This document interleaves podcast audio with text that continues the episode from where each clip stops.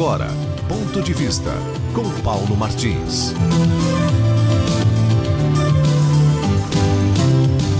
Gostaria de perguntar para vocês que estão me acompanhando, vocês tiveram alguma notícia sobre governador, algum governador do Brasil, ou algum prefeito de alguma cidade brasileira, é, foram festejados quando vistos pela população? Assim como acontece com Jair Bolsonaro. O presidente Jair Bolsonaro, quando aparece, ele é festejado, até carregado no colo. Vocês já viram acontecer isto com algum governador do Brasil? Com algum prefeito? Hum? É, parece que os egos políticos estão em êxtase, porém sem razão e sem uma sustentação. Porque povo é povo. E ele sabe o que, que se passa com ele. Hã? Essa é a verdade. E vejam vocês. Brasil ultrapassa, segundo notícia que eu estou vendo aqui, o Reino Unido e é o terceiro em infectados. O terceiro em infectados. É, então me permito perguntar: não está adiantando alguma coisa esse tipo de processo de fechar tudo e tentar impedir as pessoas de trabalharem, de passearem, de viverem a vida? Ora, estamos entregues às mãos de quem? Hã? E por último, por último, antes de entrar em outros assuntos aqui, vocês viram em São Paulo? Aquele elemento que está na, na governadoria, aquele tal de Dória, que não merece o um mínimo de respeito pelas atitudes que vem tomando, está querendo estabelecer agora uma sequência de seis dias de feriados. A coisa é assim hoje em dia no Brasil. Dá na cachola deles, eles vão aplicando. Dá na cachola deles, eles vão aplicando, mesmo sem competência, para saber se isso tem ou não tem possibilidade de dar resultado. E nós somos umas cobaias na mão desse pessoal.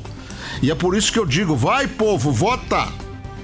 Vai, povo, vota! Ora, vejam. Metade das mortes em Lajeado, cidade do Rio Grande do Sul, metade é de idosos que viviam em casas geriátricas. Era ali que deveria haver concentração, então, de defesa desses idosos. E, meus preclaros, eu tenho uma notícia aqui de algum tempo atrás e eu guardei para fazer um registro num dia qualquer, eu acho que o dia é hoje. É, saiu nas páginas uma manchete: Saúde reage. Isso é em relação a Cascavel.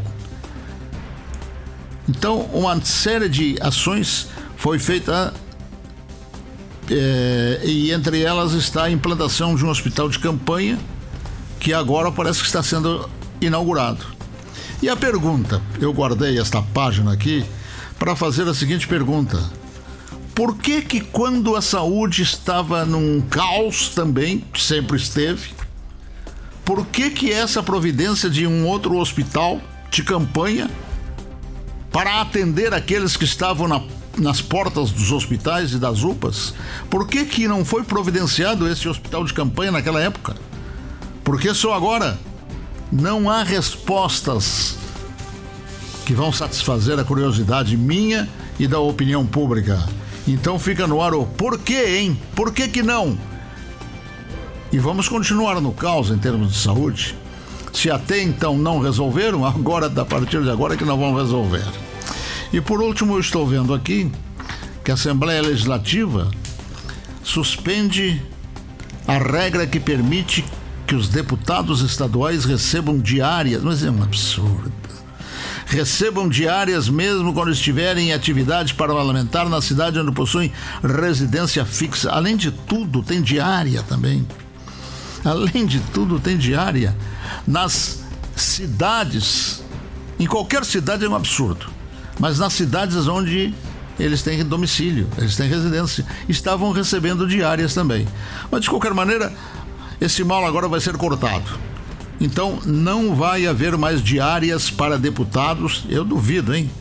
Eu duvido, às vezes ficam escondidos com isso aqui. Mas de qualquer maneira, parece que oficialmente não vai haver mais diárias para deputados em seus domicílios. Quer dizer, estão em Curitiba, né?